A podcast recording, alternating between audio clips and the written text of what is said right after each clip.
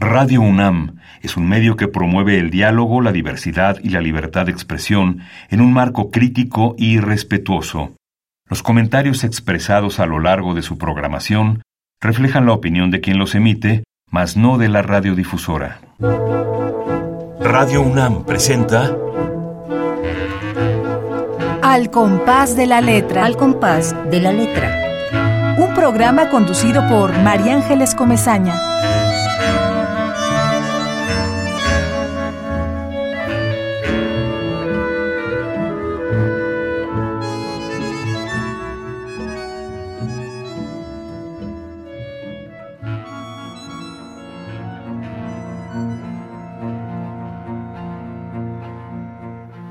Orfeo desciende a la oscuridad.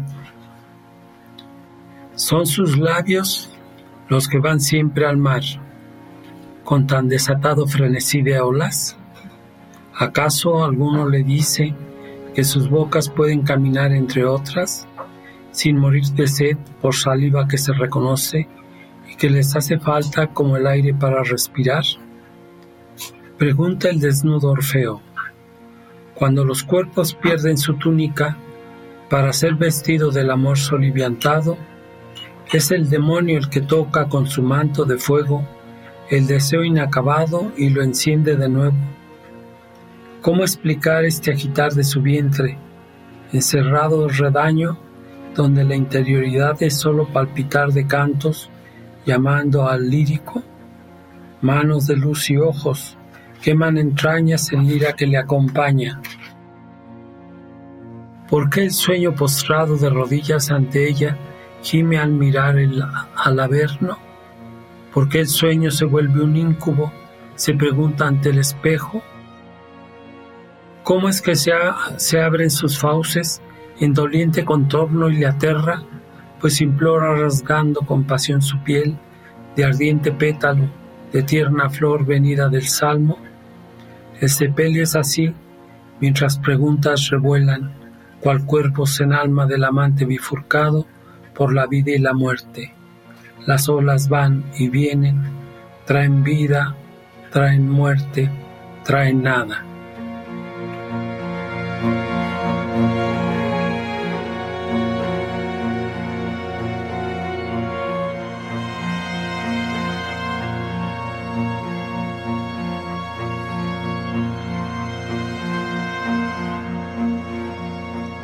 Buenas tardes, queridísimos amigos.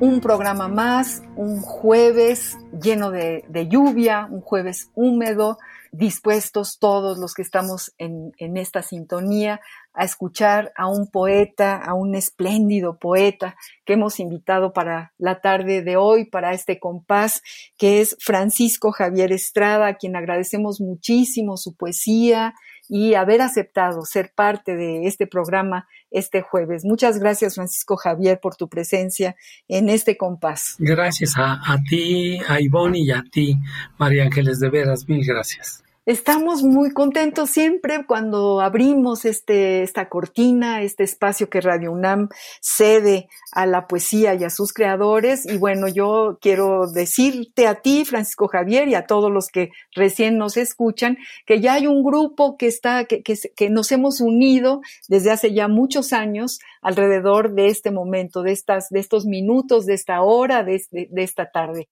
Entonces, los saludos como siempre a Ramiro Ruiz Durá, ya sabemos que ahí está Ramiro, te mandamos un abrazo. A Esther Valdés, que está ahora muy lejos, vive en Monterrey, pero sigue sintonizándonos y sabemos que nos está escuchando. A Susana y a toda su familia. Ella es una mujer valiosísima y prende en la computadora, ahora ya no es el radio, sino la computadora, y sus hijos se disponen también a escuchar la poesía de nuestros invitados. Y a todos, a Pablo López, que vive en Tlalpan y que además es un espléndido escritor, y a todos los que nos acompañan, muchas gracias, muy buenas tardes. Voy a leer eh, una semblanza de este poeta eh, espléndido que nos acompaña la tarde de hoy. Francisco Javier Estrada es licenciado en Pedagogía por la Universidad de Roma en Italia. Tiene un posgrado en la Facultad de Filosofía también por la Universidad de Roma. Es profesor egresado de la Escuela Normal para Profesores del Estado de México. Eh, su trayectoria literaria es la siguiente. Es fundador de los Premios Nacionales de Poesía, Primero Sueño, y del Encuentro Nacional de Poetas en 1998. Promueve a poetas desde 1999 a través de antologías de poesía y encuentros de poetas. Es ganador del segundo lugar de la convocatoria internacional sobre vida y obra de José María Heredia y Heredia, con el libro José María Heredia, Retorno del Pasado. Es fundador de revistas estatales y de divulgación, ha publicado más de 4.000 artículos en periódicos y revistas, tiene más de 100 libros publicados de su autoría, tiene alrededor de 45 antologías literarias. Entre sus libros publicados aparece eh, los siguientes títulos. Reflexión, que es un, un poemario, Amorosos fantasmas azules, que también forma parte de su poesía, Retazos de Amor, compilación de artículos literarios, La Independencia y la Libertad de los Sueños, es una antología poética, El Cuento de Cuentos, que es una obra narrativa, y Desde el Fondo de la Gruta, que también es una antología poética. Francisco Javier Estrada es fundador de revistas estatales y de divulgación, es promotor cultural de, varias, de varios grupos o asociaciones, sobre todo de poesía, de las Casas del Poeta, miembro del Ateneo del Estado de México, miembro de la Sociedad Mexicana de Geografía y Estadística, correspondiente al Estado de México y también miembro de la misma Sociedad Mexicana de Geografía y Estadística Nacional. Eh, ha sido becario del Centro Toluqueño de Escritores, desde el año de 1999 y yo lo saludo nuevamente y le doy las gracias por estar con nosotros. Mi, querido Francisco Javier, y te hago la pregunta que, con la que empezamos siempre este programa eh, eh, y, que, se refiere a, los inicios de, tu trayectoria. ¿Cuándo se inicia el camino de la poesía en tu pluma? ¿Y, y cuál fue ese primer impulso, los primeros impulsos que, lo provocaron, que provocaron que tú seas el poeta que eres. Eh, sí, María Ángeles, fíjate que yo creo que la estancia en Roma me permitió dedicarme a estudiar, a, hacer turismo maravilloso por la mitad de Europa, sobre todo eh, eh, la parte central, que fue la que más visité, no visité el este de Europa, pero sí el centro y, llegar a, la, a España. Eh, en esos recorridos, por ejemplo, en el tren, eh, me ponía a escribir o me puse a escribir muchas veces y fue material que fui guardando porque siempre he guardado las cosas. Tengo un libro que se llama Retazos de Amor y tomé la figura de un sastre para poder hilvanar todos esos trocitos que luego a veces escribimos en, en libretas y ahora a través de la computadora que nos permite que se quede guardado en el disco duro. Entonces, todos esos materiales yo los fui juntando y después de, empezar a publicar, eh, primero publiqué en 1983 este libro de reflexión que, dices, pero mi carrera verdaderamente comienza en, en 1997 eh, con la llamada de un maravilloso escritor que ya falleció, Eusebio Rubalcaba, que me dijo que, dejara yo el trabajo de burócrata y que me pusiera a escribir, porque dice, tú eres un escritor, estás perdiendo el tiempo eh, en estos trabajos de burócrata que son pasajeros. Y pues sí, eh, tuvo mucha razón Eusebio, siempre lo guardo en mi corazón. Eso me llevó a, escribir permanentemente. Y eh, te cuento, María Ángeles, que la palabra hola me encanta esa, esa pregunta que hacen ustedes, qué palabra puede ser muy significativa en, en, en, la obra de, cada escritor. Y en mi caso son varias, pero hola, particularmente siendo yo toluqueño de la parte alta de este país, me encanta muchísimo ir a la playa y, e, de, igual manera como lo hacía yo cuando viajaba en el tren eh, por, por Europa, eh, eh, estar en la piscina, en la playa, con la libreta y escribiendo o con algún libro, leyendo para, para tomar inspiración o para preparar nuevas palabras, nuevas ideas, pues así es como de los muchos títulos que tengo, he de contar como unos 10, 12 eh, títulos dedicados al mar, estrictamente. te contaba yo que hice un libro dedicado a la palabra ola y, en lo personal dedicado a Licho Macero, a Telma Nava, a Dolores Castro y a Otto Raúl González, así como a su esposa Aide, Aide Maldonado, porque fueron muy, muy, fueron maestros míos y muy amigos durante cerca de 10, 15 años. Entonces, este, la palabra hola me sirvió para conectar unos textos que hice, este, siempre pensando en ellos. Si tú quieres, aquí te, te, leo otro, otro texto pequeño donde dice, dice precisamente, olas, olas, olas vienen, vienen con gran impulso, son solo rollos, ahogados en agua de mar, llegan a manos del viejo librero, le cuentan hechos del escribano que con leve tinta dibuja poemas, mar de historias del amoroso, vestido con ropas de limosnero, hambriento, de caricias y fuego, que tiembla en medio del mar.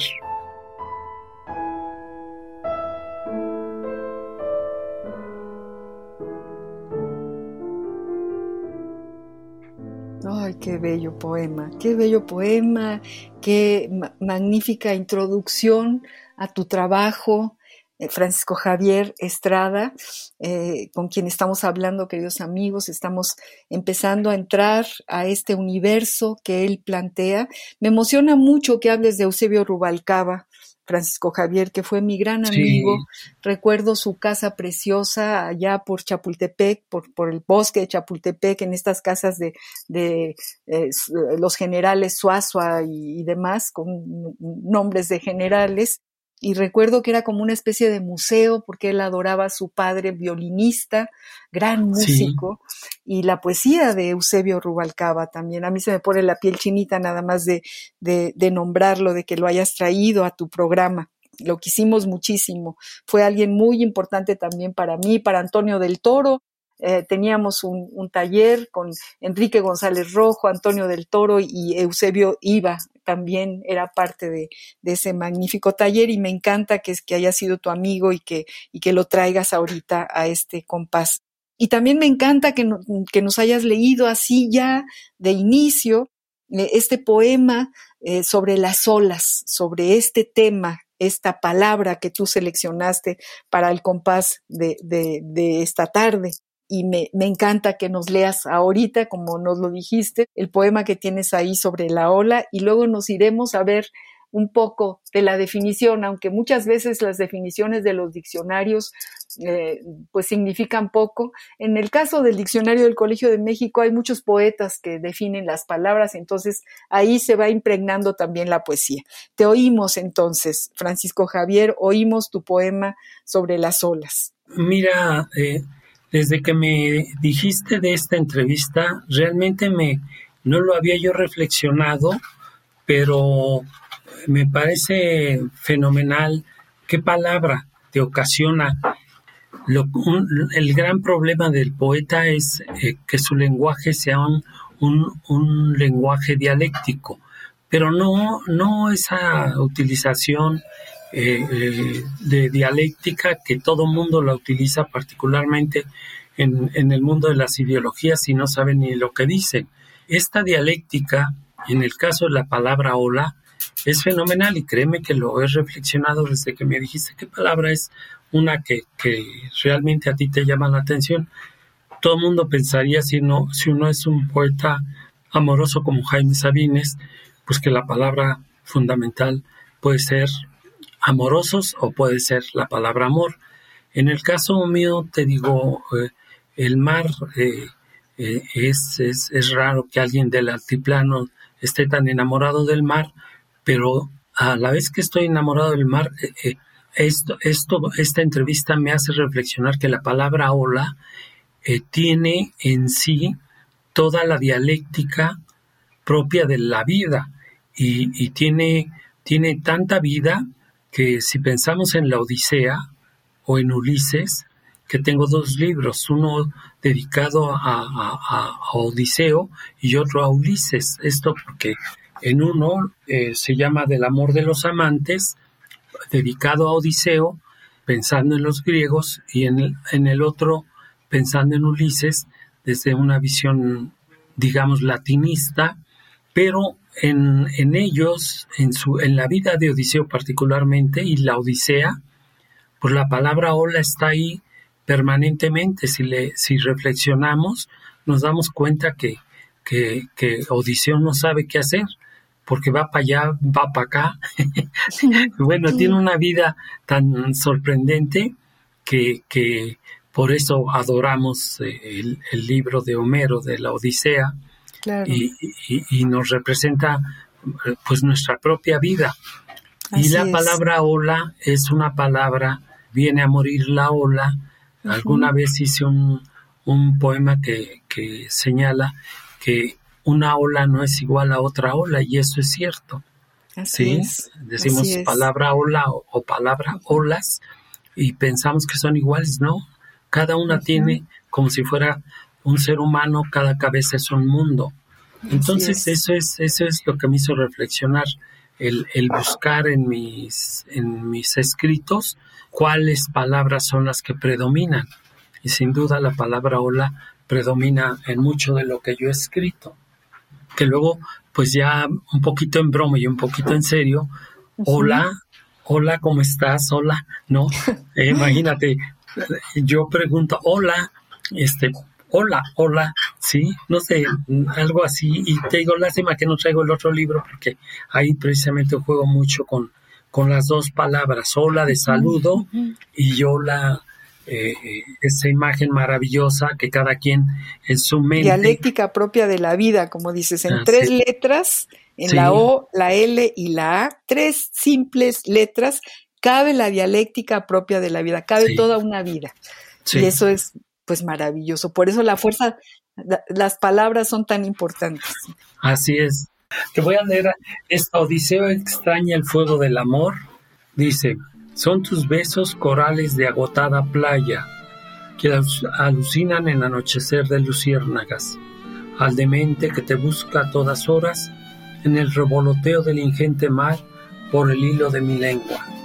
El cielo atisba el dibujo de tus senos de naranja, rosa de ventiscas en tu gemir, letanía erótica, signo y fuego con que atrapas al amante, cada vez que lo invocas en tu océano de apetencias y mareas, que adormecen al llegar la madrugada, cuando las manos se desatan para escuchar las caracolas marinas.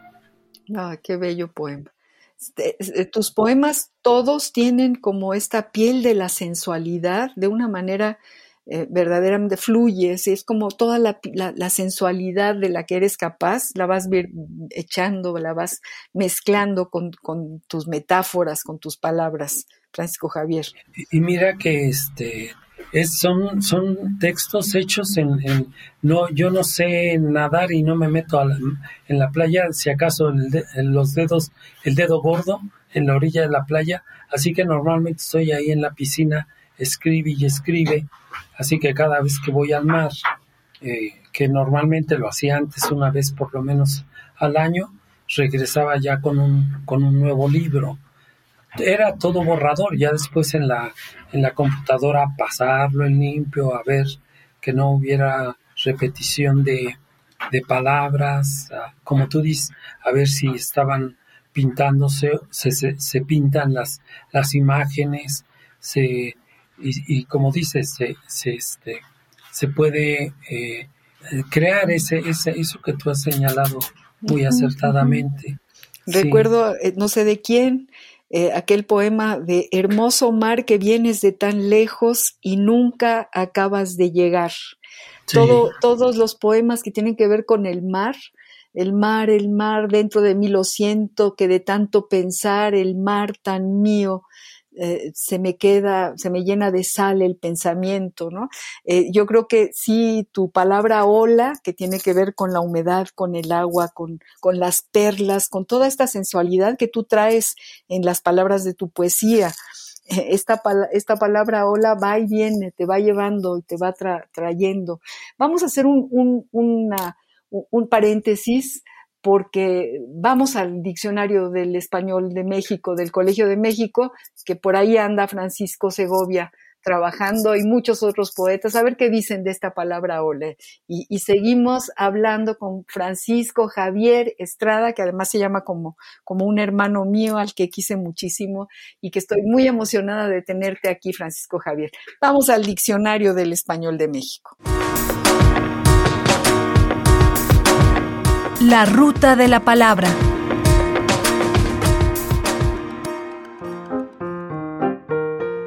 Hola Sustantivo femenino.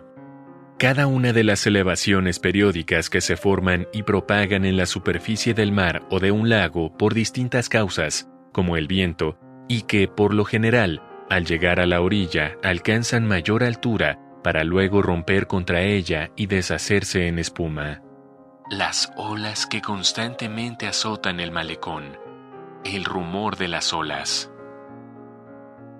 Ola de calor, ola de frío, elevación o disminución brusca e intensa de la temperatura. Una ola de calor invade el sureste del país. Manifestación repentina de alguna cosa que va extendiéndose o propagándose con rapidez. Sus declaraciones levantaron una ola de protestas. La policía no ha podido frenar la ola de violencia. Nueva ola, vieja ola nueva o antigua tendencia o movimiento de moda antiguo o reciente. Hubo rockeros de la vieja y la nueva ola, la nueva ola de cineastas mexicanos. Diccionario del Español de México de El Colegio de México. La ruta de la palabra. ¿Qué te parece, no, pues, Interesante, fíjate, no lo había yo pensado. En, eh, eh, me mantenía en la ola este, siempre marina, sin pensar en, en, la, en la ola del rock and roll, la, vieja ola, la nueva ola, que son corrientes, eh, tiene que ver con la palabra corriente, ¿sí? Que tiene que ver con el mar, con, con los ríos. Sí, es, esto me va a ocasionar que tenga que buscar eh, lo que siempre me, me decía Otto Raúl González, es que el escritor debe de saber lo que significa cada palabra. Claro. Sí, y escribimos tanto y no nos damos cuenta de la riqueza, como tú dices, de, de, de lo que puede ser cada palabra inventada por el hombre. El poeta enriquece las palabras de una manera verdaderamente infinita tú, por ejemplo, con tu poema, con este poemario que yo leí, que es Charlas con el mar, que me encantó, que me sigue encantando, que, lo, que lo voy a seguir leyendo, por ejemplo, La Pasionaria, por ahí la debes de tener. En fin, todo lo que tú estás eh, abriendo en, el, en, en, la esencia de esta palabra, de, estas tres letras, pues es infinitamente, es una mina, es una mina de oro, pues tenemos a los diccionarios que los queremos, yo, yo personalmente me, me gusta muchísimo meterme en un diccionario, me parece muy bello irle encontrando, pero luego leo, leo tus definiciones de la ola y todo lo que a ti te ha provocado el mar y bueno, pues ya no tengo nada más que decir que emocionarme muchísimo, Francisco Javier. Mira, aquí tengo, acabo de encontrar uno, hecho precisamente, normalmente es en, en Ciguatanejo donde escribí esto, y, pues tanto escrito que eh, de, del 31 de diciembre de 1996, cuando eh, le hablé a Eusebio para eh, desearle una feliz noche y un año nuevo exitoso, que fue cuando me dijo, deja eso. Él me conoció como director de Patrimonio Cultural del Estado de México y él daba talleres en el Naucali, en Naucalpan, en la Casa de Cultura. Ahí fue donde nos conocimos y por eso él me conoció como, como funcionario, ¿no? del Estado. Y al, al paso de los dos, dos años, algo así, fue cuando me dijo, tú no tienes nada que hacer y tuvo toda la razón, porque realmente lo que, de lo que estoy feliz es, es exactamente de escribir. Bueno, esta, este tiene por ahí del 2002, se llama, eh, es el libro de, eh, es de la antología Voces en el acantilado de la memoria, ¿sí? Tiene que ver con el mar, es el título que le puse, Antología de cinco encuentros nacionales de poetas. Y escribí ahí eh, precisamente este, este que te voy a leer, mira, y sí, dice, cohabitar la manzana, una ola y otra ola vienen, ventean los tiempos, son piel de dos sexos, sueño dormido que se ha despertado con el deseo de juntarse en su arribo a la playa dorada.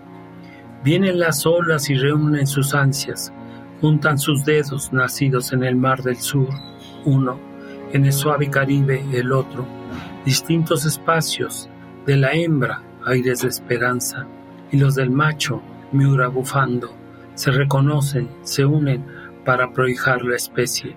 Ella en su suave y tierna piel, él en su ríspida piel de amante, los dos erizados en inacabada pasión.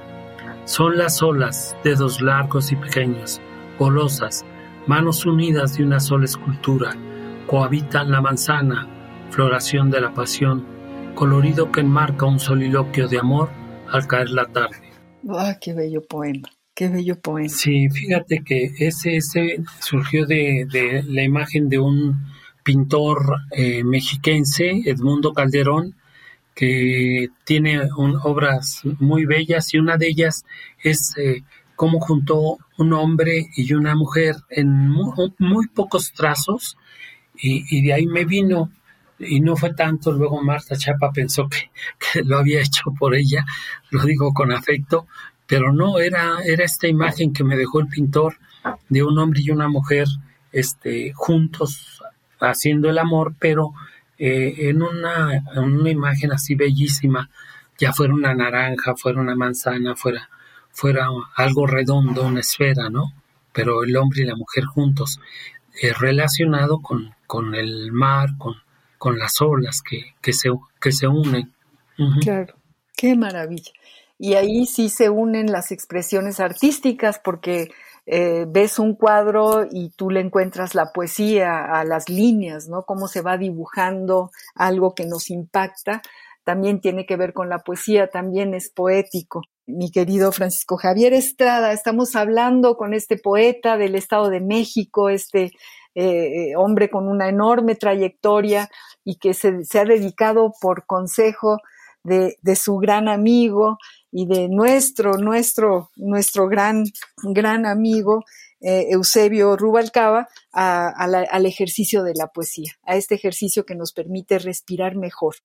Vamos a ir a una cápsula musical, Francisco Javier, queridos amigos. Seleccionamos a Paco Ibáñez, que muchas veces lo traemos a este programa, porque, porque también seleccionamos una canción o un poema que él musicalizó de García Lorca, ni más ni menos, y que dice así, dice, mi niña se fue a la mar, mi niña se fue a la mar a contar olas y chinas, pero se encontró de pronto con el río de Sevilla entre adelfas y campanas, cinco barcos se mecían con los remos en el agua y las velas en la brisa. Este es el poema de García Lorca que musicaliza y canta este gran, gran cantante español que es Paco Ibáñez. Vamos a escucharla, queridísimos amigos y queridísimo Francisco Javier. Mi niña se fue a la mar a contar olas y pero se encontró de pronto con el río de Sevilla, con el río de Sevilla. Entre adelfas y campanas, cinco barcos se mecían con los remos en el agua y las velas en la brisa, y las velas en la brisa. ¿Quién mira dentro la torre enjaezada de Sevilla? Cinco voces contestaban, redondas como sortija, redondas como sortija.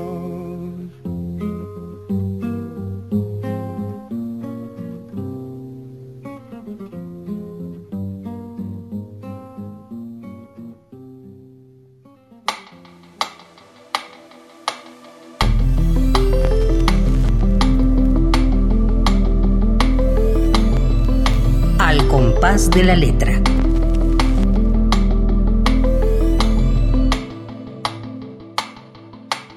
¿Qué tal esta canción? Acabamos de escuchar, queridos amigos, a Paco Ibáñez cantando este poema de García Lorca, Mi niña se fue a la mar, porque además estamos hablando con un poeta que trae a esta orilla las olas del mar, que nos habla del mar, que está enamorado del mar y de estas olas que van y, vienen. Eh, Francisco Javier, ¿qué te pareció esta, esta versión de Paco Ibáñez? Mm, no, maravilloso Paco, es enorme, pero pues cuando oye uno el nombre de Federico García Lorca, dice uno, eso sí, decía Guillermo Fernández, eh, nosotros hacemos versitos, o vers, sí, versitos, pero esos son los gigantes y, Federico García Lorca es enorme, ¿no? La música que traemos al programa, por lo general, eh, se, también se inspira en la, en la poesía de nuestros poetas invitados y yo dije, no, tengo que buscar algo de que le guste, que, que, sea afín a lo que estamos leyendo, a esta, a esta poesía que tú escribes, Francisco Javier, y que nos sorprende, que es una propuesta distinta, muy, muy especial, muy tuya. Eh, eh, tú eres una voz que, que, no se parece a ninguna. Es decir, y, y, yo te preguntaría, sin embargo, eh, cuáles son los, los, poetas que traes en tu tintero, a quiénes lees más, quiénes son los que, los que, los que tienes que leer y releer y releer, porque todos los poetas tenemos que hacerlo eh, cotidianamente. Cuéntanos. Bueno, eh, mira, cada libro ha venido, cuando estoy en, en donde esté y que empiezo con con, con eh, necesariamente Pablo Neruda, Mario Luzzi, que Guillermo Fernández, traductor del italiano, mm, me, lo, me, lo, me lo hizo conocer, y yo siendo italiano, eh, él en Florencia y yo en Roma, y nos decíamos que cómo es que no nos encontramos allá. Yo lo vine a conocer en Toluca porque él se vino a vivir acá con nosotros, y fue un maestro importantísimo para también hacernos entender que la poesía no es un hobby, es una pasión, como dice Federico García Lorca. Si no es una pasión, entonces ni te metas, no pierdas el tiempo, ¿no? Cada vez que empiezo a escribir es que estoy leyendo algún poeta y ese poeta en, las primeras imágenes eh, eh, ya no termino de leer eh, el libro, ya no termino de leer, por ejemplo, tengo mucho de tema, el libro del amor de los amantes está dedicado a Orfeo, a Odiseo y a, Aquiles. Eh, eh, son estos tres personajes como amantes, eh, por eso digo del amor de los amantes, y sin embargo no tengo que meterme a estudiar profundamente la Odisea, ni la Iliada, ni la vida de Homero, sino los inicios me llenan de imágenes y ya empiezo a escribir. Así que, bueno, han, han sido ellos, Rambo, eh, que tengo em, para el mundo metafísico, Charles Baudelaire y, Rambaud y el propio Neruda con residencia en la tierra, em, me permiten entrar a ese, a ese campo que no sea necesariamente escribir cosas eh, eh, que, que, de tanto realismo pues terminan siendo eso, un relato o terminan haciendo que tu lenguaje no se enriquezca y no busque pues quizá la profundidad de la idea en el sentido platónico, ¿no? De, valorar que la palabra idea existe, aunque sea difícil materializarla, igual que la, la palabra palabra, ¿sí? Entonces, este, pues he leído eh, a, una buena cantidad de poetas, particularmente desde que publiqué ese primer libro en el por, ese, consejo de Eusebio, publiqué un libro que le titulé Escombros y se lo llevé a Guillermo Fernández y me jaló las orejas y me dijo, esto no sirve, dice, si no estás leyendo poesía no vas a poder escribir poesía. Y por eso te digo que realmente son 23 años que empecé a trabajar muy, muy fuerte con el mundo de la poesía.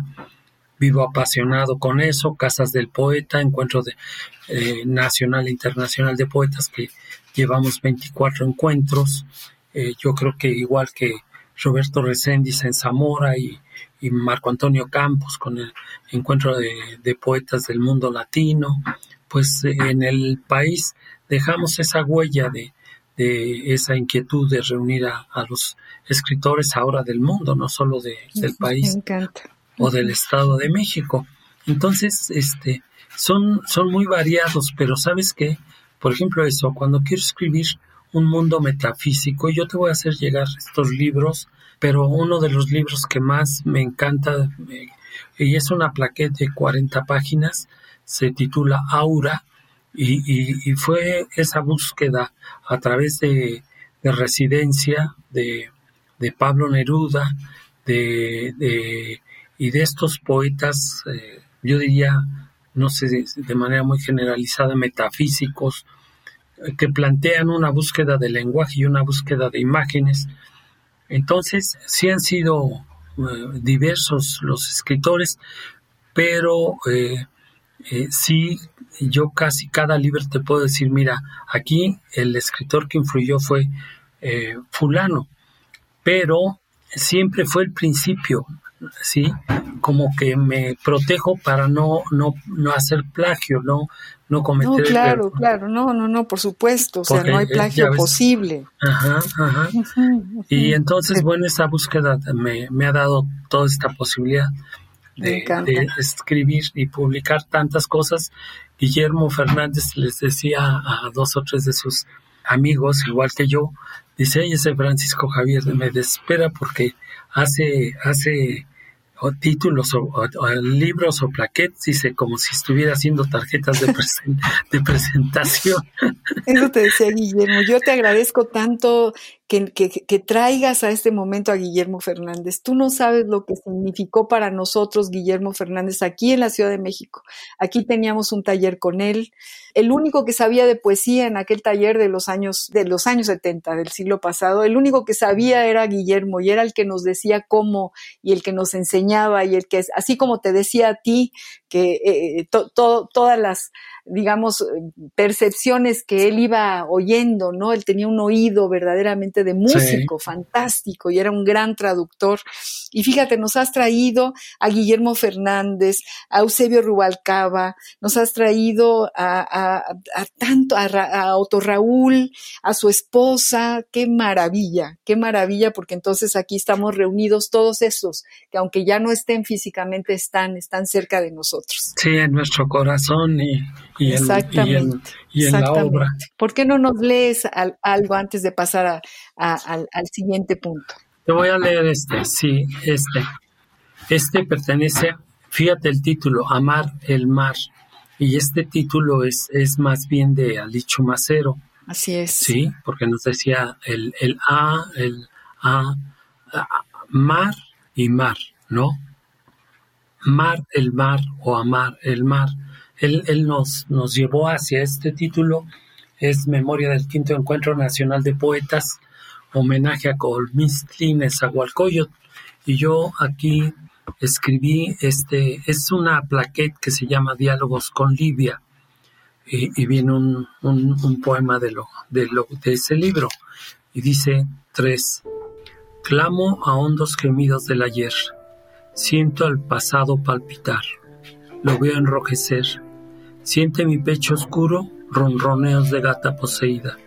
Soy un canto, pero no una armonía, sino el grito destemplado, la voz burlona del farina que cual pájaro, extrañado, roe los oídos, los destroza, invocando a incansable amada.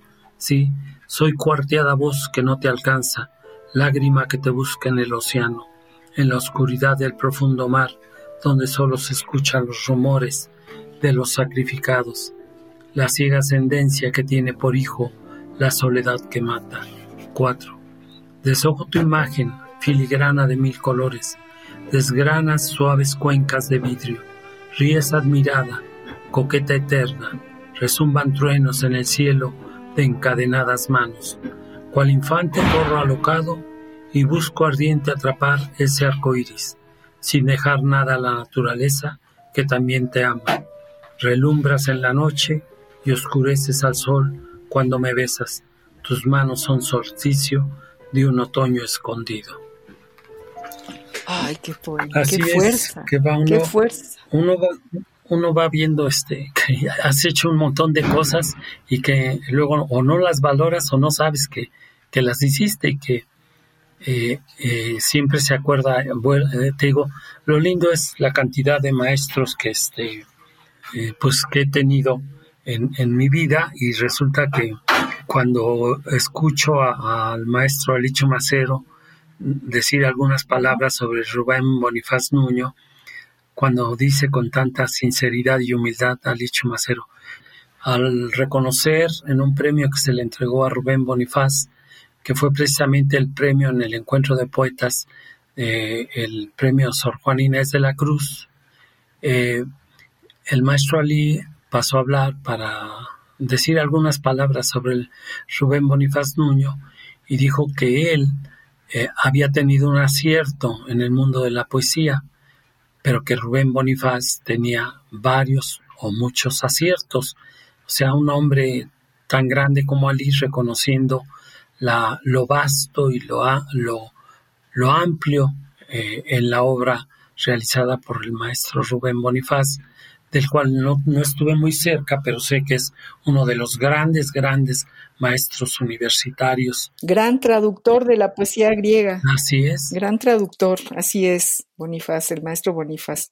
Queridos amigos, estamos platicando con Francisco Javier Estrada, este poeta con una propuesta muy propia, una voz muy, muy suya, llena de sensualidad, de paisaje, de metáforas que nos van, nos llevan y nos, nos traen eh, en, el sentido realmente de, la fuerza de las palabras, porque a veces no importa que no entendamos eh, o que no interpretemos porque no hace falta, simplemente hay una música, hay una fuerza que nos llega y, nos, y nos penetra como, como si fuera el agua de su ola, que es la palabra que él seleccionó para, para este compás. Vamos a darle un poquito una vuelta a nuestra plática, querido Francisco Javier, queridos amigos, y, vamos a, esto que nos gusta tanto y que nos parece eh, importante como fuente literaria, que son los epistolarios. Para este programa, para el programa contigo, Francisco Javier, seleccionamos una carta que me parece muy interesante eh, que escribió Octavio Paz a nuestro queridísimo Efraín Huerta. Me gusta eh, esta carta, vamos a escucharla, precisamente porque me lleva a un Octavio Paz que distinto al que, al que tengo yo como imagen. Aquí hay un Octavio Paz que me gusta, hay un Octavio Paz, digo, su poesía me parece extraordinaria y maravillosa, pero como persona, y eso me lo da una carta, la sencillez de una carta. Vamos a escuchar lo que le escribe Octavio Paz a su gran amigo Efraín Huerta. Epistolario. Domicilio conocido. Domicilio conocido.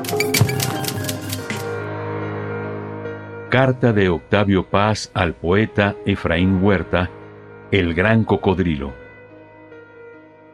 Nueva Delhi, a 19 de octubre de 1964. Querido Efraín, ya te imaginarás cómo me conmovió tu artículo. Gracias de verdad. Entre nosotros, espero que me creas, te diré que ni me interesa el famoso premio ni creo merecerlo. Si es que los premios se merecen, cosa que tampoco creo. Por supuesto me gustaría tenerlo, pero ni yo me propongo al escribir obtener premios, ni me parecen estos garantía alguna acerca del valer de lo que escribimos. Los premios no son un juicio, son una casualidad y a veces un reconocimiento. Por todo esto, pienso que aunque no hay que aspirar a ellos, tampoco se deben rehusar cuando por azar le caen a uno en la mano como una fruta. Tu artículo contiene una alusión a un chisme de lo que me enteré hace poco en París. Gracias de nuevo por tu fraternal defensa. Parece mentira que un hombre y un poeta como Neruda pueda creer en semejantes tonterías y lo que es más infantil, suponer que yo posea influencia sobre los jurados de la Academia Sueca. No conozco a ninguno de ellos. Y ya que toco este tema, debo decirte mi opinión. Creo sinceramente que dos escritores latinoamericanos merecerían el premio, Neruda y Borges. Si pienso así, ¿cómo podría intrigar contra un poeta que admiro? Una admiración, casi es inútil aclararlo, que no implica aprobación de todo lo que dice y hace. ¿Qué has escrito? Hace unos meses leí, no sé si en la revista de la universidad o en Siempre, un hermosísimo poema tuyo sobre el Tajín. Me alegra que hayas vuelto con tal decisión y certeza a la poesía. Te felicito. Te abraza con afecto tu amigo Octavio Paz.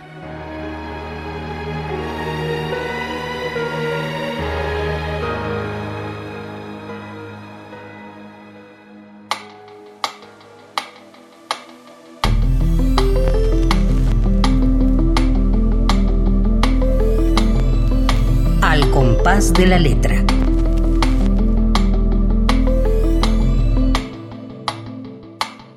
¿Qué te parece esta carta, Francisco Javier Estrada? Ay, es muy bella, ¿eh? Con, con tanto que tenemos de prejuicios, de, eh, eh, no sé cómo se pueda decir, en contra de Octavio Paz, este, esta carta yo creo que en- nos muestra lo humano que es. Claro. Es uno de, de nuestros, yo diría, cinco escritores más importantes de toda la historia de México.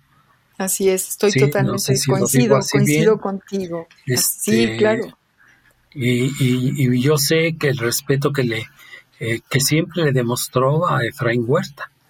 Sí, esa generación de José Revueltas, Efraín Huerta y Octavio Paz, 1914, ¿no? Increíble, Es- o sea, tres genios en un en un mismo año maravilloso. En un mismo año, en, Igual en que- un mismo país, qué Igual- maravilla, qué igual suerte. Que, que Alicho Macero, eh, eh, Juan Rulfo, Juan José Arreola, eh, José Luis Martínez, que creo que es más atrás, y Leopoldo Ujú. Sea.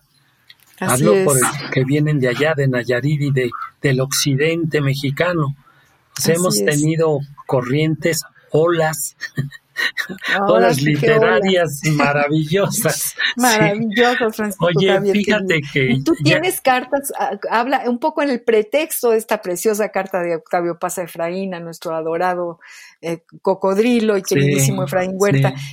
Tú, tú, tú guardas cartas, ¿te parece que, que las cartas son dignas de, de guardar en un lugar para regresar a ellas? Escribes cartas, cuéntanos tú sobre tu epistolario personal. No, fíjate Francisco que ahí sí soy un pecador eh, horrible. Recibí cartas cuando estaba en Roma, era, era permanente y sí escribía yo cartas, pero eh, realmente fui muy descuidado, soy muy descuidado en eso. Mira, eh, sobre lo epistolario, pero sí te voy a decir que estoy haciendo ensayos sobre temas especiales, personajes y temas. Y esto me lleva a, hacer un, un ensayo sobre varios escritores, porque pues tenemos muchas, muchas cartas de Alfonso Reyes con Pedro Enrique Sureña, de Alfonso Reyes con. Paz, de, de Borges con... Entonces, eso, eso permite realmente eh, pensar en hacer un buen libro sobre el, el tema eh, o género epistolario en, en nuestros escritores Así pero es. yo no, no tengo libros y, y ahora gracias a Borges me he vuelto más organizado sí Eh, Borges es, es la disciplina eh, eh, el orden pero el orden creativo no el orden militar ni ni, ni de la disciplina este, castrense, ¿no? Entonces, eh, este, este tema de, de epistolario es, algo tremendo. Marilos. Tremendo, tremendo, porque además es, es como una intimidad, ¿no? Es un, un trozo de intimidad que solamente se da en una carta. Sí, y por eso, por eso sientes que es para ti, ¿no? Que la traes en el corazón.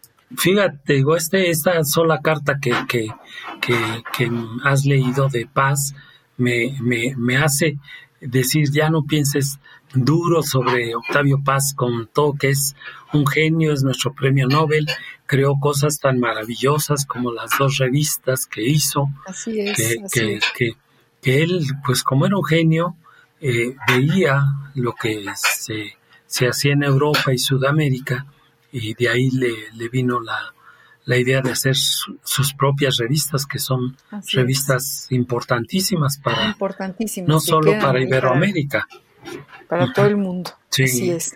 Mira, aquí eh, eh, encontramos por fin el libro. Olas navegan tu nombre, poemas de Ixtapa. Este libro lo, lo publiqué el 3 de diciembre de 2010, hace 11 años, y está dedicado a, para mi maestro Otto Raúl González, Tinta Perdurable, en sangre de recuerdo filial. Eh, él había muerto, me parece que en el 2007. Eh, en fin, pero eh, este sí, para que veas, viene ahí eh, permanentemente el tema de, de y aquí te leo esta Infinitas olas. La primera ola trae un recuerdo, la segunda trae un cuerpo desfalleciente, la tercera deslumbra con la belleza de su seno, la cuarta derriba las marionetas, la quinta ola me baña los pies, la sexta derriba el castillo de arena, la séptima hace llorar al niño, la octava ola me hace sonreír, la novena acaricia sus muslos, la décima llora sus muertos, la undécima grita su locura, la decimosegunda tiembla de celos, la decimotercera baña sus ojos de aceituna, la decimocuarta ola toma el mensaje y se va, la decimoquinta ola suda calor de las quince horas. La decimosexta no tiene a quien llamar. La decimoséptima me aburre. La decimoctava me arrulla el sueño. La decimonovena me crea un orgasmo. La vigésima ola arrulla mi madrugada. Y yo, aquí, contando olas, mientras mi barba encanece, mis ojos, casi ciegos, no pueden leer la carta perfumada en almizcle del sudor de la hembra apasionada.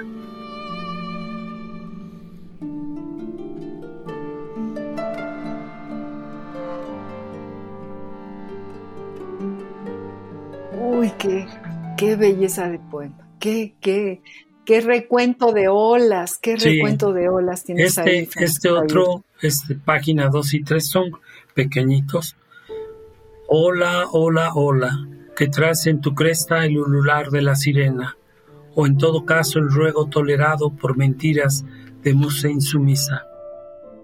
Hola, que te saludo en tu retumbar de adolescente malquerida, por travesuras de fuego invocado por Zen y por señora que de mente insiste en ser musa de cartón y piedra, iluminada idea de colores desbocados en pincel de pintor encabritado por abandonado de su sirena octagonal.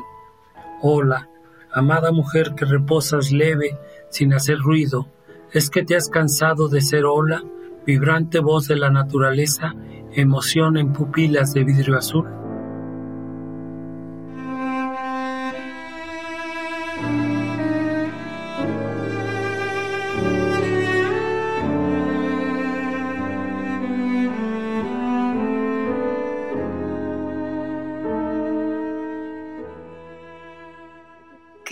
Maravilla, qué maravilla, qué, qué, qué retazos, como dices tú, que, que, tienes como retazos, ¿no? Tendré que juntarlos, sí, todos estos libros sobre el mar, para que sea una, un, un, libro eh, dedicado al mar por un toluqueño.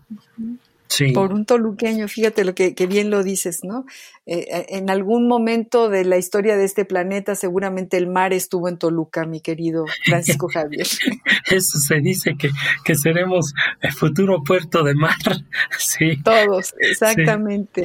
Luego por allá por, la, por la sierra se encuentra uno caracoles y, eh, cosas viejísimas de, que son como las huellas del mar allá en las sierras de San Luis Potosí y por ahí.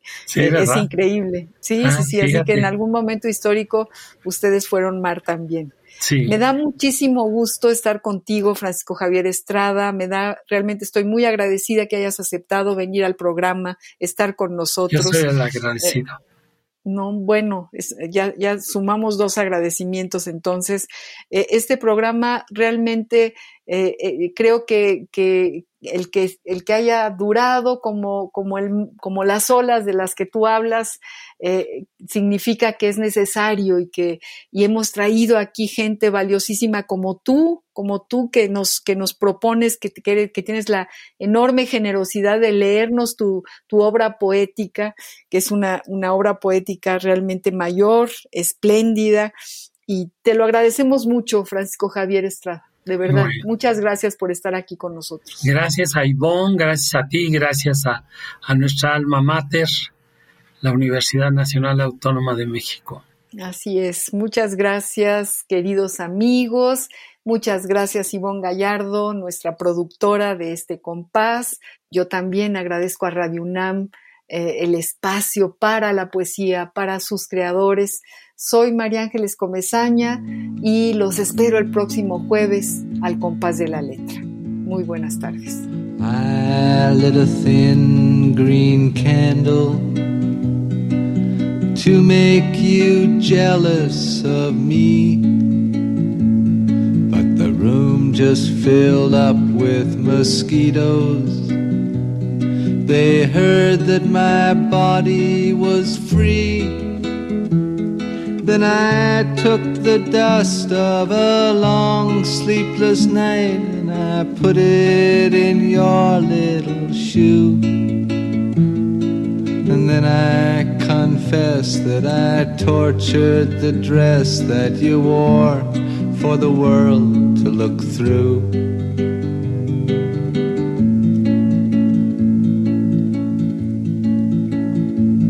I showed my heart to the doctor.